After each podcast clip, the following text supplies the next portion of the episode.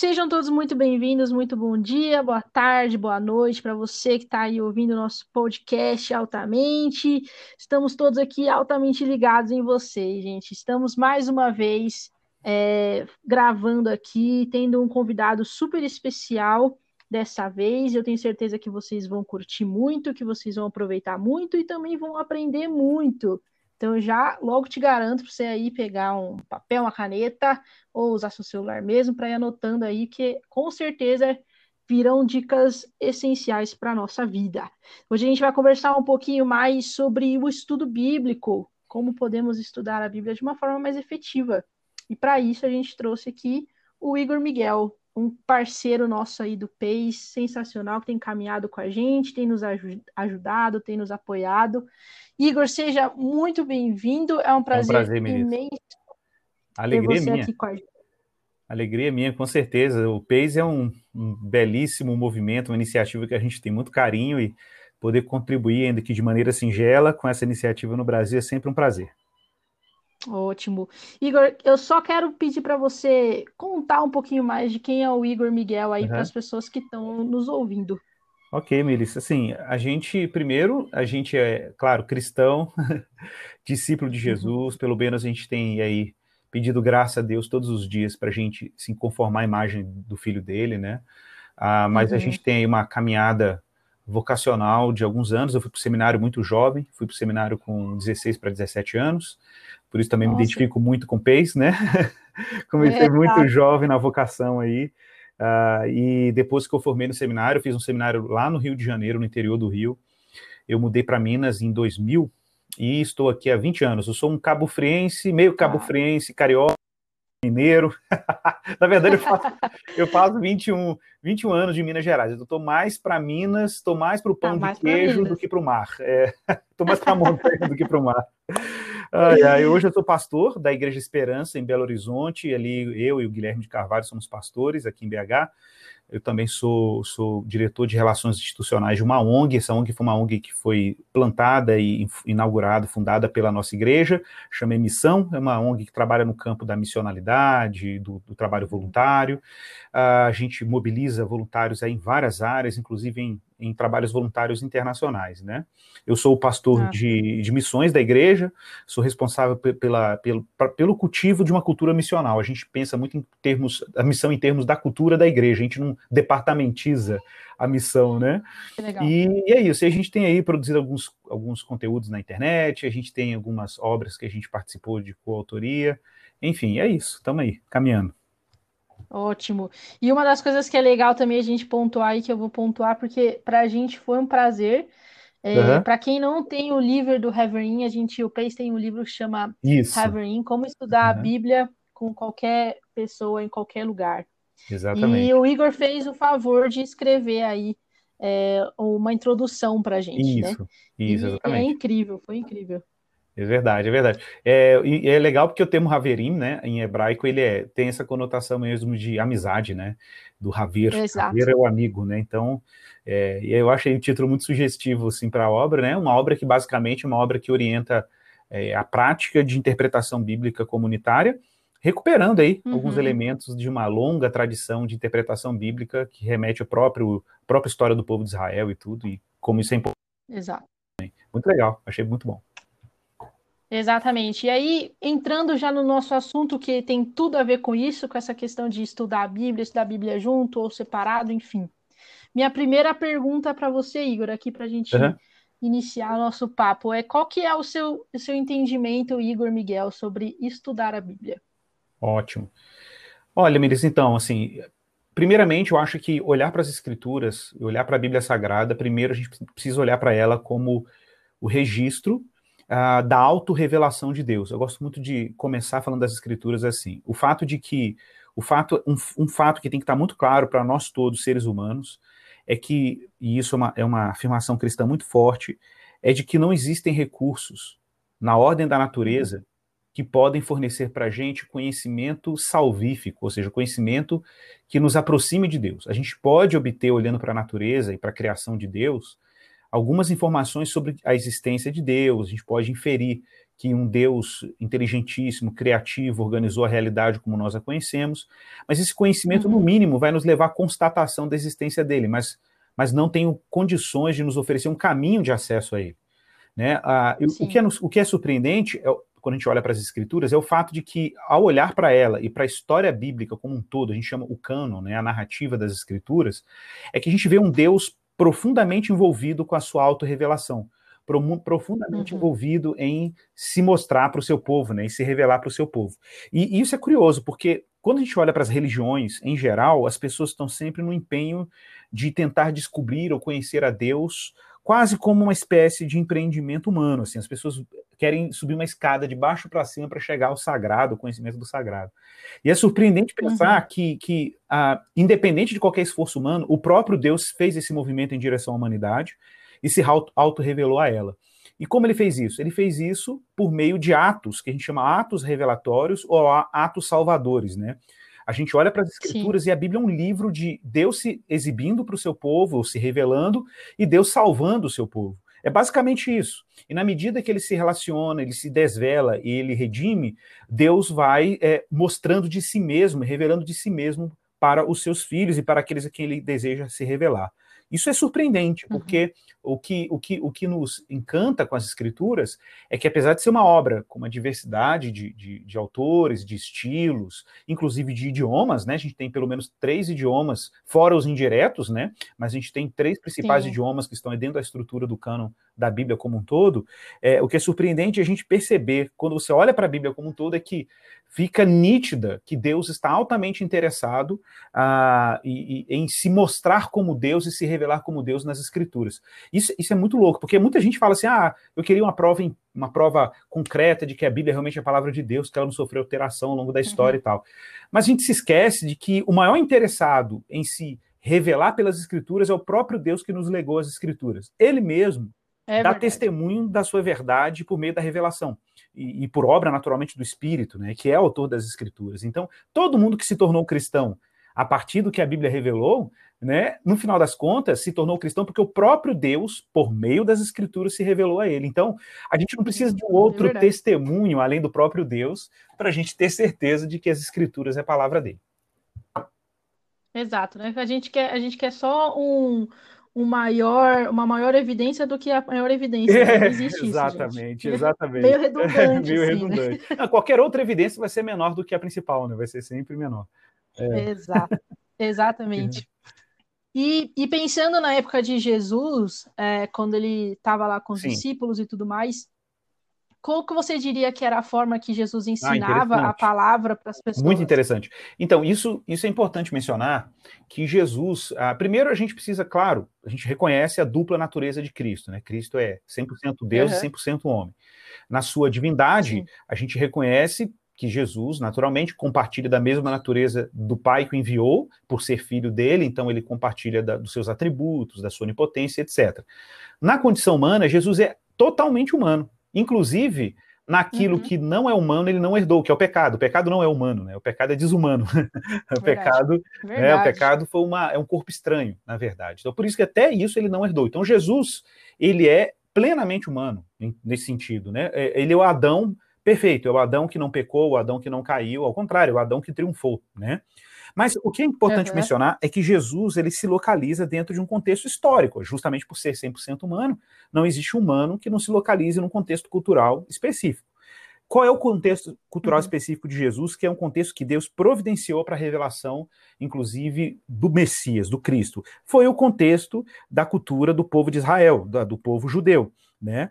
E, e, o que é importante mencionar é que esse povo já possuía, no dia que Jesus se revelou, uma longa tradição de interpretação das escrituras, inclusive com métodos e hum. recursos hum. muito próprios para si, para interpretar as escrituras. E Jesus, em vários momentos, vários momentos, ele faz uso de muitas dessas abordagens interpretativas que já eram conhecidas na sua época.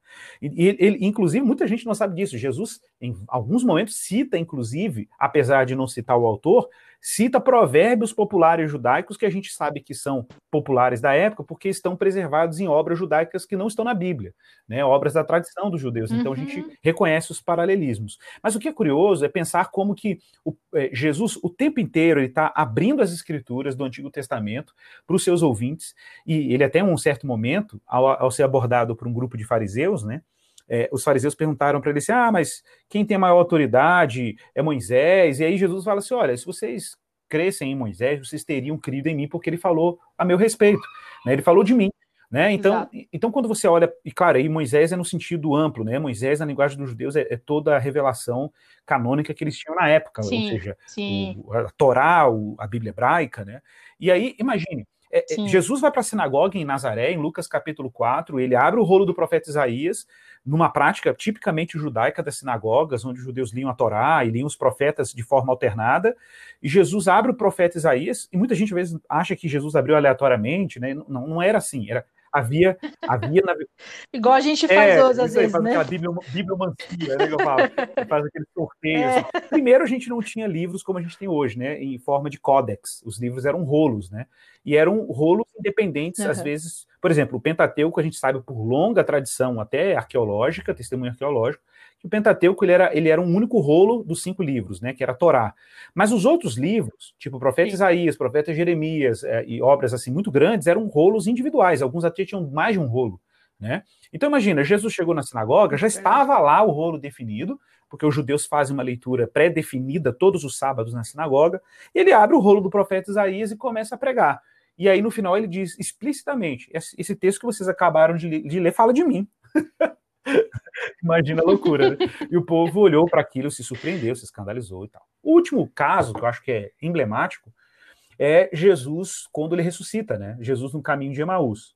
Que o texto diz que, o, que Jesus passou a lhes explicar as escrituras e de repente os discípulos, e, e o texto ainda diz que ele, ele, ele, ele explicou as escrituras é, pela lei, pelos profetas e pelos salmos, né? E no final, diz o texto que os Foi. discípulos tiveram seus, seu entendimento aberto para compreender as escrituras que o Cristo deveria morrer e ressuscitar no terceiro dia.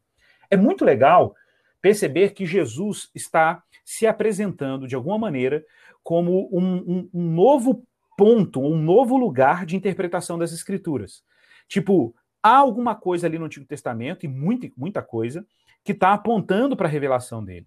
Né? Então, qual, qual, é a maneira que Jesus interpreta as Escrituras? As Escrituras são interpretadas a partir da autorrevelação de Deus em Cristo, a partir da revelação messiânica. Então, é, é a partir desse evento, o evento Cristo ressuscitado, que toda a Escritura está sendo lida de novo pelos discípulos. Né? E aí, Paulo continua com a mesma prática, lá nas cartas e assim por diante.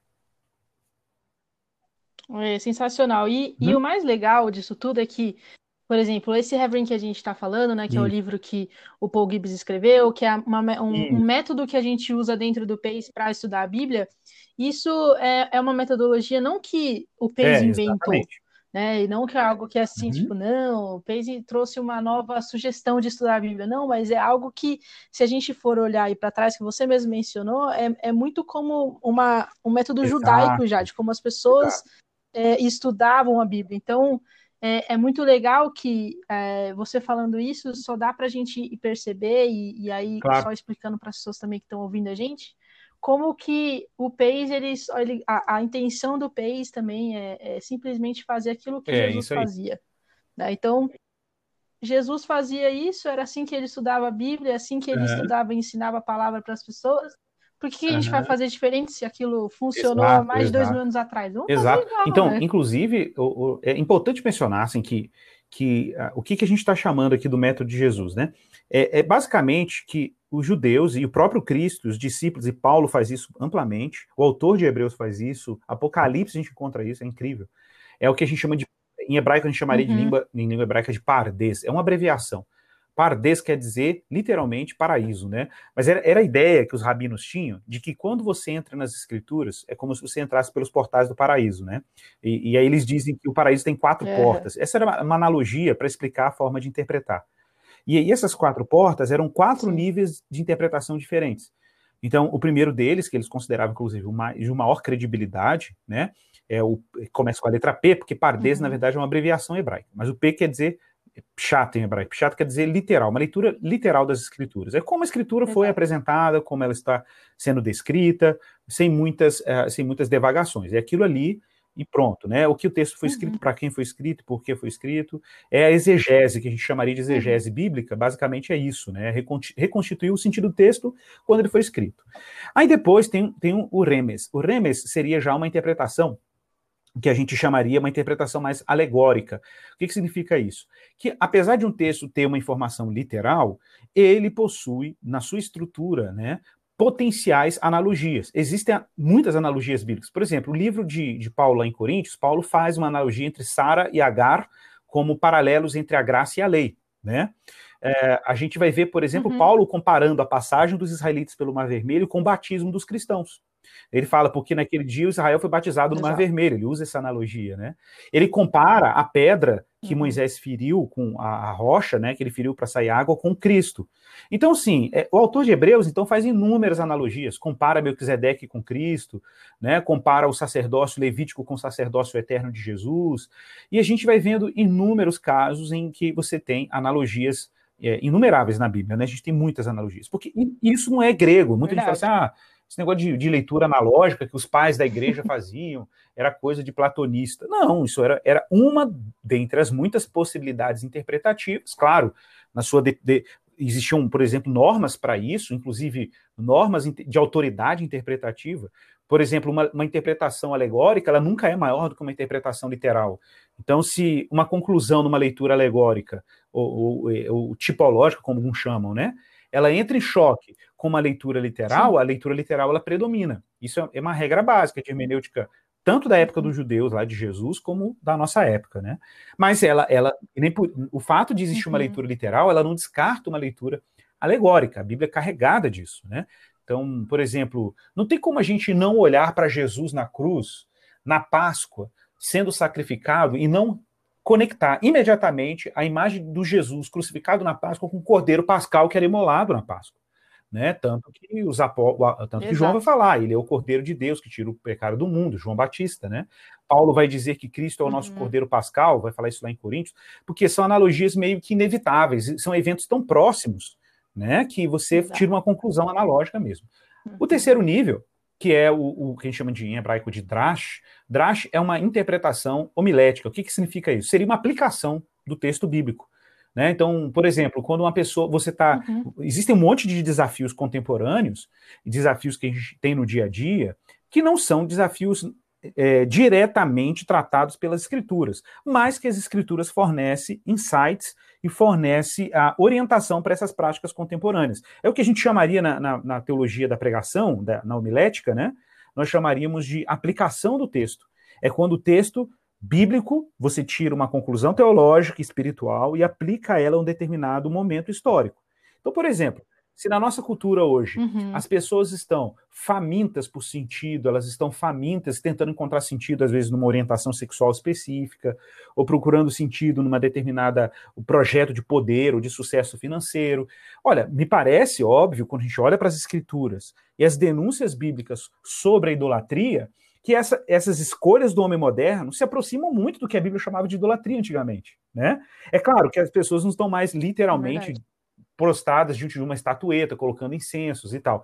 Mas se a gente analisa a devoção das pessoas uhum. a essas coisas, é o equivalente a, por exemplo, a idolatria do Antigo Testamento. Isso seria uma aplicação é, contemporânea do texto bíblico, né, da revelação bíblica, da denúncia bíblica contra a idolatria, que nós chamaríamos de, de língua hebraica de drash, uhum. né, que uhum. seria uma aplicação homilética, né, ou uma aplicação contextualizada. E o último nível, né, que é o, o, o sod, é, o sod quer dizer mistério em língua hebraica, aquilo que é oculto, aquilo que é misterioso, né? Seria uma leitura, por exemplo, uma, uma leitura muito mais é, profunda. Ela teria um nível, é, inclusive, tem muita gente que tem medo desse negócio do sod, mas isso não é nada demais. É, é mais ou menos o que na tradição cristã, na tradição cristã, nós chamamos de, de lexio divina. É quando você faz a leitura das escrituras e, de alguma maneira, aquele texto te atinge, te afeta. Quantos de nós, às vezes, lendo o texto sagrado, é, parece que, evidentemente, Deus estava falando para mim, era para mim pessoalmente, não era nem com outra pessoa, não, era comigo.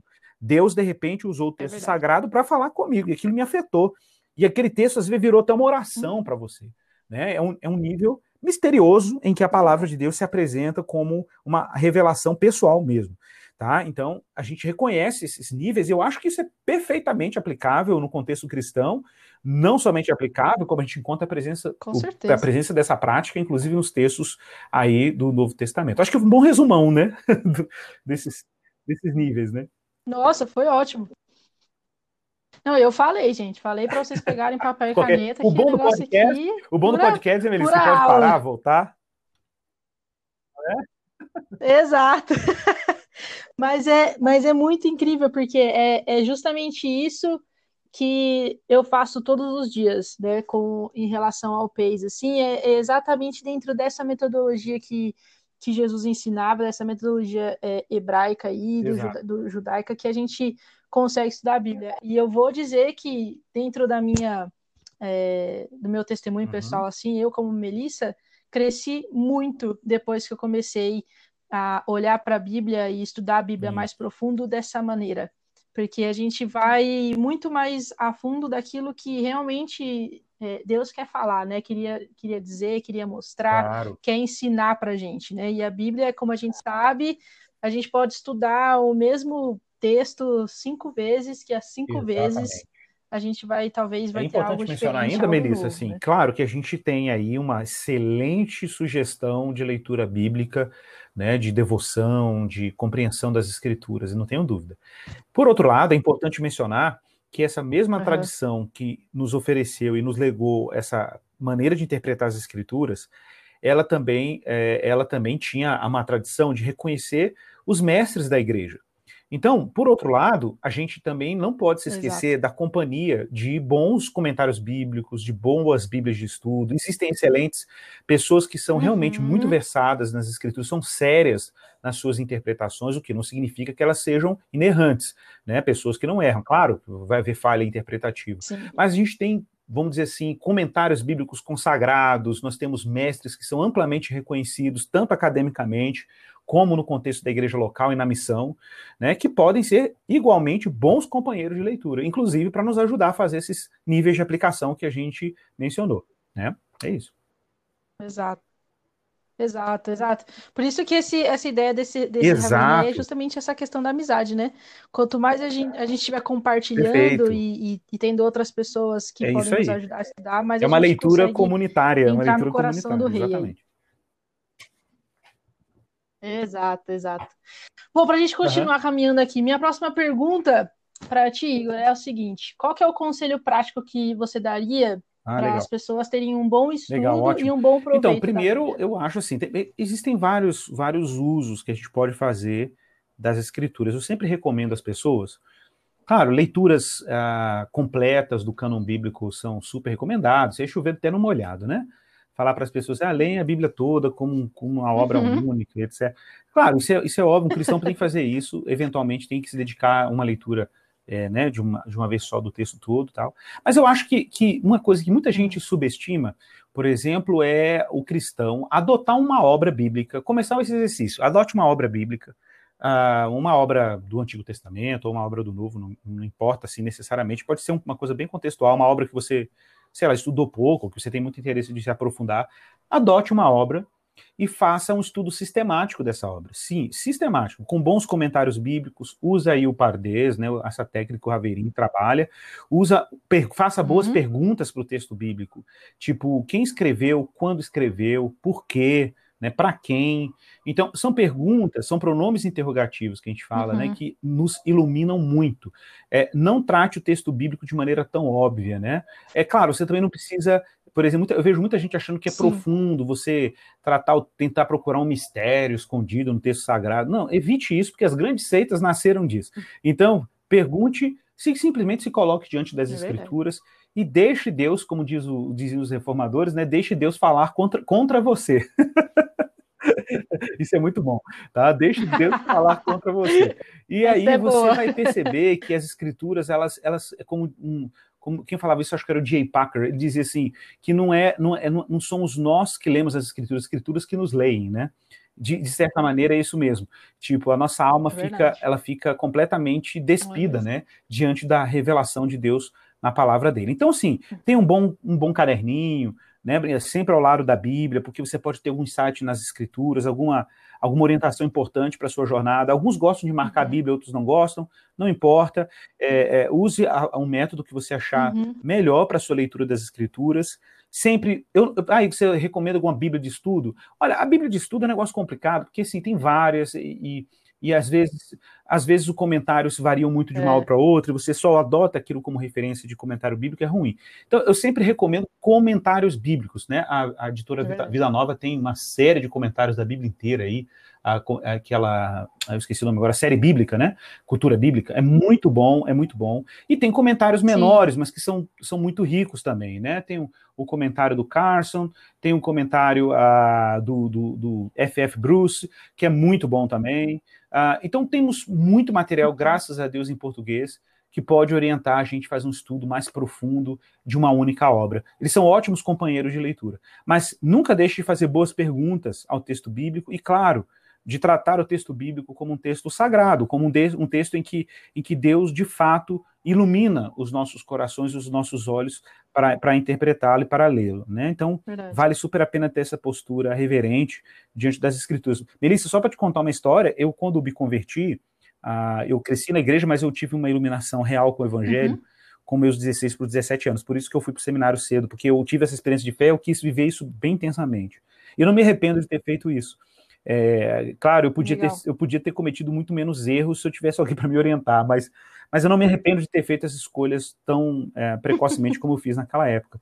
E eu me lembro que uma das coisas mais extraordinárias que eu tive nessa época, eu, eu me, considero, me considero hoje um, um, um, leitor mediano, né? Eu gosto de ler, gosto de ler obras não só de teologia, de outros hum. campos também, literatura, enfim. Mas é o meu prazer pela leitura, a minha alegria de ler, nasceu muito de, de uma experiência que eu tive nessa época eu simplesmente odiava ler qualquer coisa, o que dirá a Bíblia. Eu me lembro que quando pegava a Bíblia, eu, eu dormia lendo a Bíblia, eu achava que negócio um saco de ler. E, e, e, aí, eu me lembro e... que uma das experiências que eu tive muito forte nessa foi uma experiência de oração, de encontro com Deus, e assim.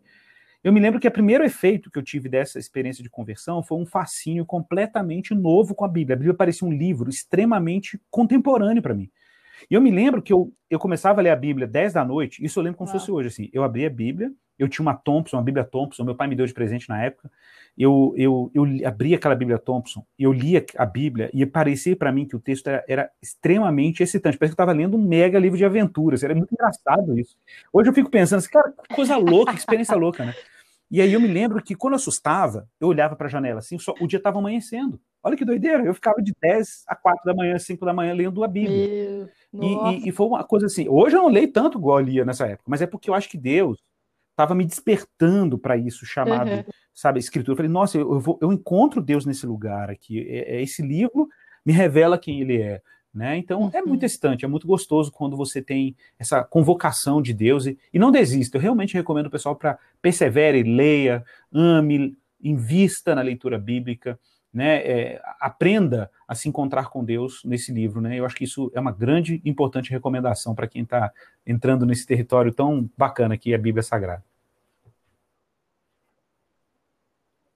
Exato, porque é isso com mesmo, certeza. né? Muda a nossa vida. Com certeza, literal, não da noite pro, da água para o vinho, né?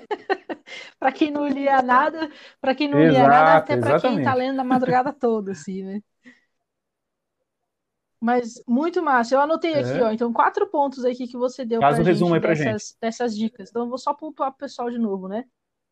Então, ó, adotar uhum. É, uma obra bíblica que você queira estudar Sim. e ser bem sistemático com ela. Uhum. Coloca aí, usa o seu caderninho ou grifa uhum. a Bíblia, seja lá como você gosta de fazer. É, faça com, use os comentários bíblicos, né? E aí, isso, é. se eu não me engano, você falou da editora Vida Nova, é isso? É essa editora? Eu anotei errado. Editora Vida Nova, que tem alguns é, livros aí, comentários bíblicos que pode te ajudar. Isso. E Exatamente. faça boas perguntas é para o texto bíblico. Acho que esses Práticas. quatro pontos aí são conselhos práticos que com certeza vão ajudar muito a gente na hora de realmente estudarmos a Bíblia e conseguirmos é ter aí. um pouco mais da revelação clara aí de Deus, né? E a minha última pergunta uhum. para a gente caminhar aqui um pouquinho mais para o final é, um pouco mais para o lado do que, que a gente, do que, que a gente deve evitar, né? O que, o que evitar para ah, não errar o alvo bom, na hora da bom. gente estudar. Então, primeiro a gente, eu acho que isso é fundamental, é ter uma, uma relação modesta com as escrituras. O que significa ter uma relação modesta? É, nós seres humanos, desde que caímos em Adão, a gente tem uma tendência a, a, a desconfiarmos de tudo que está à nossa volta e confiarmos de maneira muito crédula na gente mesmo, na gente mesmo. A gente tem uma velocidade incrível de crer uhum. nas nossas competências, nas é nossas é, habilidades, e a gente se perde nisso, porque, é, na verdade, o homem é muito ensimesmado, e a nossa cultura moderna colocou o ego humano é, numa, uma loucura, né? Então, a gente vive uma era realmente narcisista, de alta afeição. Então, desconfie de você mesmo, tá? E desconfie menos das escrituras. As pessoas invertem essa lógica. Né? Então a gente já chega para a escritura desconfiando dela e confiando na gente. Não, inverta. Exato. Desconfie de si mesmo e confie mais nas escrituras. E desconfiar de si mesmo uhum. significa não impor para as escrituras regras que a gente acha que são convenientes. Não tente encaixar as escrituras, por exemplo, em, em, concepções que você tem sobre o mundo, sobre a vida, sobre as pessoas, porque a gente não tem noção de quanto a gente é formado pela nossa cultura contemporânea. E a nossa cultura contemporânea ensina muita coisa que parece, soa de forma muito piedosa, muito verdadeira, né, muito persuasiva, mas, mas não é sempre assim. As escrituras têm muito o que julgar da nossa cultura contemporânea. E quando eu falo julgar aqui é no sentido de uhum. é, demonstrar como essas coisas são mentiras, verdadeiramente são mentiras. Né? Então, é, numa era como a nossa, que as Sim. pessoas falam de pós-verdade, que verdade depende do ponto de vista, que cada um tem a sua, né? as escrituras são apresentadas a nós como uma luz em meio às trevas. Assim, a gente tem, tem muita confusão, muitas narrativas, muitos falsos evangelhos da nossa cultura contemporânea, e olhe para as escrituras com essa humildade de saber que o maior interessado em se revelar a você é o próprio Deus. E o próprio Deus dá testemunho daquilo que está diante de nós, que é a Escritura é. Sagrada. Então, acho que a modéstia, né, a entrar, chegar diante do texto de forma despretensiosa e, e, e, entender que você está diante de um texto que, sim, Deus pode e vai falar por meio dele, é, é, nos coloca numa posição de, de, de mãos abertas. Né? Eu gosto muito de uma uhum. expressão uhum. que o Francis Schaeffer dizia, ele falava que fé é chegar diante de Deus de mãos vazias, né? Então, chegue diante das Escrituras que Deus uhum. nos deu de mãos vazias. É, isso não significa que você não vá com ele com a sua capacidade de interpretar um texto, de ler. Eu não estou falando disso. Eu estou falando de você é, evitar domesticar o texto sagrado. O que, que significa isso? Evitar impor regras para o texto sagrado. Inverta a lógica. Deixa o texto sagrado se apresentar como ele é. Né? Deixa Deus iluminar a sua vida da maneira que ele quer iluminar. Uh, muita gente não sabe, mas o Evangelho de João, por exemplo, eu acho isso Ótimo. sensacional. O Evangelho de João, o que eu acho fantástico nele, eu fiz uma exposição na igreja uma vez sobre o Evangelho de João, e o que me surpreendeu é o fato de que, para João, a verdade é uma pessoa, e é a pessoa de Jesus. E como que você acessa a verdade, que é essa pessoa Jesus? Você tem que se deixar levar pela história dele. Então, você lê o Evangelho de João como um todo, quando você assusta, você está completamente afetado por Jesus Cristo, mesmo ele não estando fisicamente presente. A história dele captura a nossa imaginação, as nossas afeições e captura a gente espiritualmente. E Jesus nos coloca dentro Verdade. dessa história, sabe? Então é muito mais do que simplesmente falar assim: ah, eu, eu quero uma prova lógica de que Jesus existiu. Não. Se deixa conduzir pela história de Jesus. Se deixa, sabe, ser atraído eu falo que Jesus tem. Jesus é o seguinte: ou ele te repele irresistivelmente, ou ele te atrai irresistivelmente. Então, você diante de Jesus, você só tem essas duas reações. Você não tem como ficar é ali, como diz o C.S. Lewis, falando assim: ah, Jesus até que é legalzinho, mas Deus, ah, esse negócio eu não sei se acredito muito, não. E o C.S. Lewis dizia isso: ou você, ou você chama Jesus de louco, é. ou você abraça Jesus inteiramente como ele foi revelado nas Escrituras. Agora, não fica negociando Sabe assim, tipo, a Jesus é até legal, pena que ele falou que ele era Messias e Cristo e Entendeu? Tipo, não, ou você fala que ele era um louco, porque ele fazia afirmações muito fortes sobre quem ele era, né? Ou você abraça ele inteiramente como ele se revelou. Não dá para ficar negociando, fatiando Jesus em pedaços, não. E as escrituras estão aí para isso, para nos apresentar Jesus por inteiro. né, Melissa? É verdade. E ó, eu anotei uma frase de, anotei uma frase Twitter, de efeito sua aqui, ó. Vai, vai, vai para as redes um dia, ó. Desconfie mais. vai, vai pro Twitter. Vai bombar essa frase aqui, ó. Desconfie mais de você é e confie aí. mais nas, nas é? escrituras. É? é? muito. Muita gente fala o que é fé. É muito real. Muita gente é fala o que, que é fé. Ah, o que é fé? fé. Olha, para você começar a ter fé, você tem que começar a desconfiar de você mesmo. Não tem jeito. Se você confia muito em si, você vai confiar menos em Deus. Pode ficar. Essa fórmula funciona. É verdade. É real, né, Melissa? É isso aí. Funciona. É real. É real. Meu, um prazer, muito bom, querido. Igor. Muito, muito bom mesmo conversar com você. Eu acho que, pelo menos para mim, eu tive um, várias. É, cresci bastante aqui nessa, nessa nossa meia hora de conversa aqui. É, com certeza, eu tenho certeza que o pessoal tá Amém. que está ouvindo a gente Amém. também é, teve vários insights, conseguiu aprender, e acho que a gente vai conseguir é, fazer encorajar é mesmo aí. as pessoas a terem uma vontade, uma sede. E lembrando que você não precisa aumentar a velocidade desse podcast, vida, né? porque eu falo rápido, então você pode ouvir ele no modo normal. Imagina se aumentar, né? Exatamente, exatamente. Se aumentar e vai virar piada, vai virar meme então, esse negócio. Um prazer, queridona. Igor, mais uma um vez, obrigado. Obrigado mesmo em nome do PES. É, tá bom? Um grande abraço para toda a equipe PES Brasil. É um prazer enorme estar aí junto com vocês, servindo dentro das condições né, que permite, Deus permite, mas que espero que, que essa mensagem seja replicada e chegue quem tem que chegar. Tá bom? É isso, gente. É, muito obrigado por vocês terem ouvido a gente aqui. E eu tenho certeza é que provavelmente você está ouvindo a gente e deve estar tá pensando em alguém, enfim.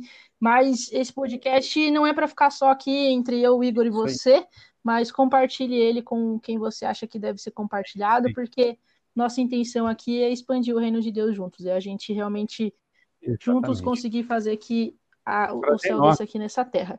Que então, isso, Melissa. Olha, foi um prazer, Igor, mais uhum. uma vez. Melissa, muito quem obrigada. quiser nos acompanhar também nas redes sociais, gente... tá? É só, só colocar arroba Igor Pensar. Em qualquer rede, Facebook, Instagram, é... Twitter, a gente está lá. É isso. E eu super, super recomendo, viu, gente? Porque é. tem vários insights muito bons, inclusive esse da frase é aqui, ó. Desconfie mais de você e confie mais nas escrituras. Mas é isso, gente. Muito até obrigado. Que Deus abençoe vocês e até a próxima.